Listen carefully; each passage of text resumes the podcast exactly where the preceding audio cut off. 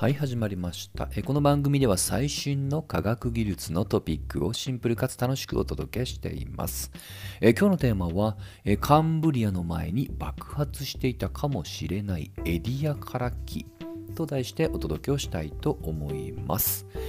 え、カンブリアと聞くと、まあ、もしかしたらね、まあ、テレ東の番組を連想する方いるかもしれません。カンブリア宮殿ですね。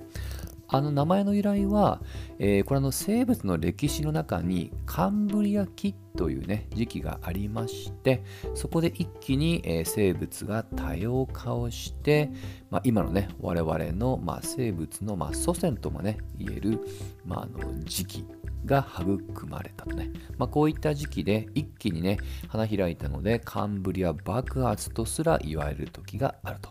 まあ、ただし、これはまだね、生物の歴史における最大級のミステリー、なぜ一気に爆発したのかは、えー、未だにね、定説はありません。はい。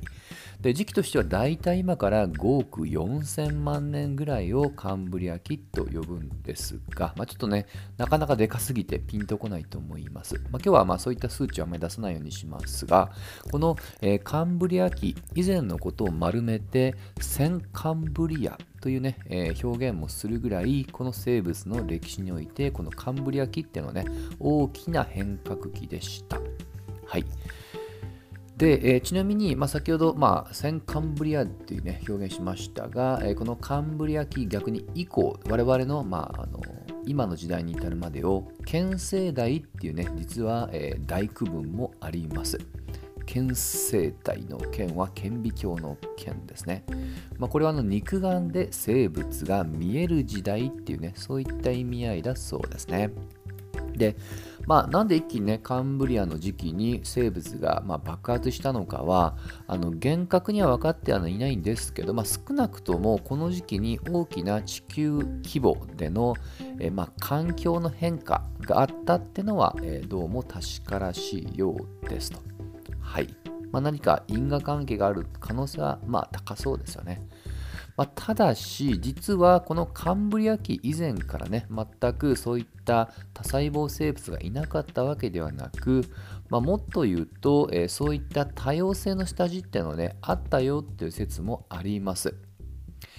で、このカンブリア紀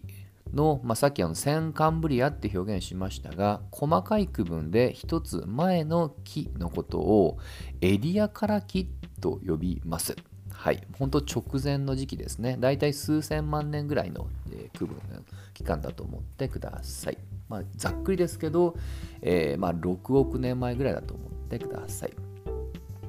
で、もともとカンブリア紀っていうのはね、まあ、定義づける初めのきっかけに一つは、まあ、この時期に、えー、三葉虫という化石が見つかった、まあ、あの本当殻の持つ甲殻類に、まあ、近いような、まあ、あの生物だと思っててください。なんとなくね、三葉虫って皆さんどっかで見たことありますよ、なんとなくね。ああいったものが見つかったので、あ、この時期が。ってことでね、えー、当初はここから生物がっていうね、一気にバーッと広がったんですが、ただ、後年になって、えー、この一つ前のエリアカラキにも、なかなかユニークな化石っていうのも見つかっています。で、これらはですね、あの総称してエリアカラ生物群と正式にも呼ばれています。で、えー、実はですね、まあ、その中には、例えば、ちょっと細かいですけど、ディッキンソニアというね、結構この生物群の中では、まあ、一番と言っていい人気者がおりまして、これはなんと1メートルを超えるぐらいの巨大生物なんですね。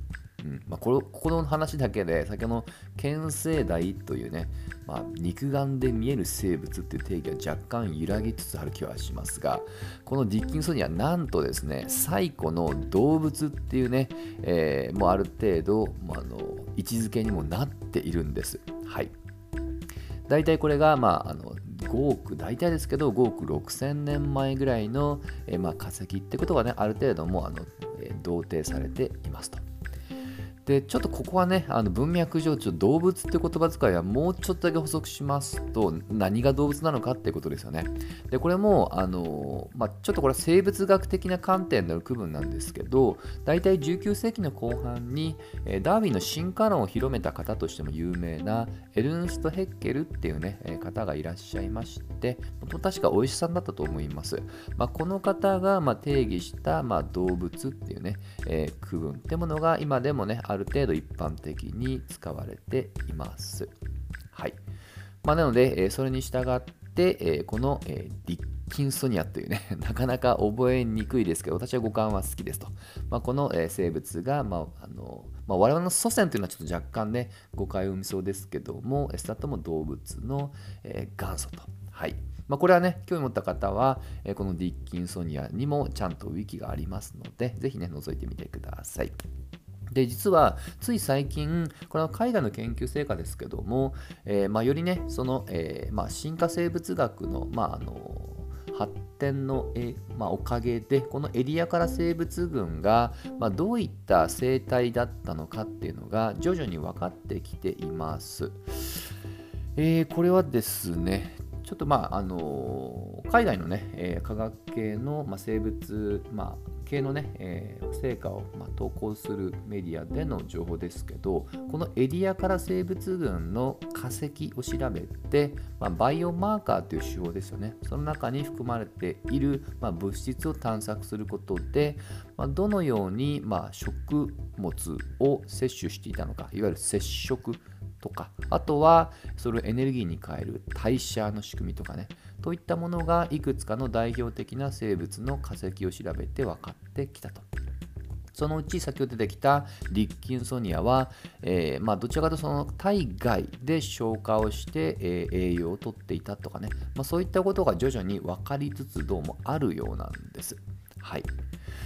まあ、ですので、あのまあ、カンブリアでね、本当に文字通り0から1に一気にね、生物が多様化したっていうのは、まあ、ちょっと若干もしかしたらね、誇張なのかもしれません。ま、こういったエリアから生物群ってものが以前にもあったっていうのはもう事実ですので、ま、ただ、そこをあの我々今の生物が引き継いでるかどうかっていうのは、実はまだグレーゾーンですね。一回そこで、ま、大量絶滅したっていう説っていうのもあります。はい。まあ、ただいずれにしてもね、今はカンブリアで爆発したかどうかっていう観点で言うと、もしかしたらその一つ前から着火点にもう火はついていて、ある程度もう爆発的なものが起こっていた。まあ、ただし地球の、地球レベルのね、えーまあ、環境の変化によってで、スタットも酸素濃度はね、えー、結構変わりました。まあ、それによって少なからずがま絶滅した可能性はあり、まあ、その後にまた新しい生命がま育まれ、カンブリアっていう名前で、えー、ま爆発したっていうね、まあ、そういった可能性っていうのが、えー、まスタットもね、公開情報を見る限りでは、ま現実的なのかなっていう気はします。あのこれはあのカンブリアにかかわらず、大体あの生物が進化するきっかけって、えー、まあ、知る限りはやはり地球規模での環境変化ってものが、まあ、きっかけになってています。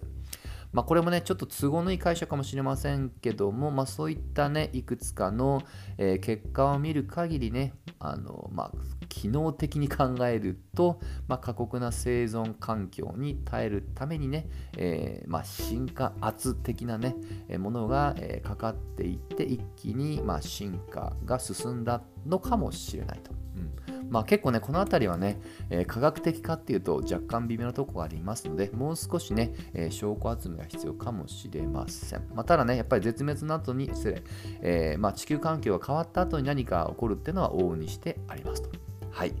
まあ、とにかく今回、今、カンブリア紀の一つ前に埋もれてほぼ知られていないエリアから木っていうのがありましたというところと、えもしかしたら生物の歴史において、そこにまだ我々が見つけていないミッシングリンクが眠っている可能性もありますので、ぜひね、ちらっとね、えー、暗記はしなくていいですけど、一つ前にも何か面白そうなことがあって、まあ、その発見研究が今進んでるよっていうね、えー、ちらっとでも、えー、まあ、覚えていただければ嬉しいです。といったところで今日の話は終わりにしたいと思います。また次回一緒に楽しみましょう。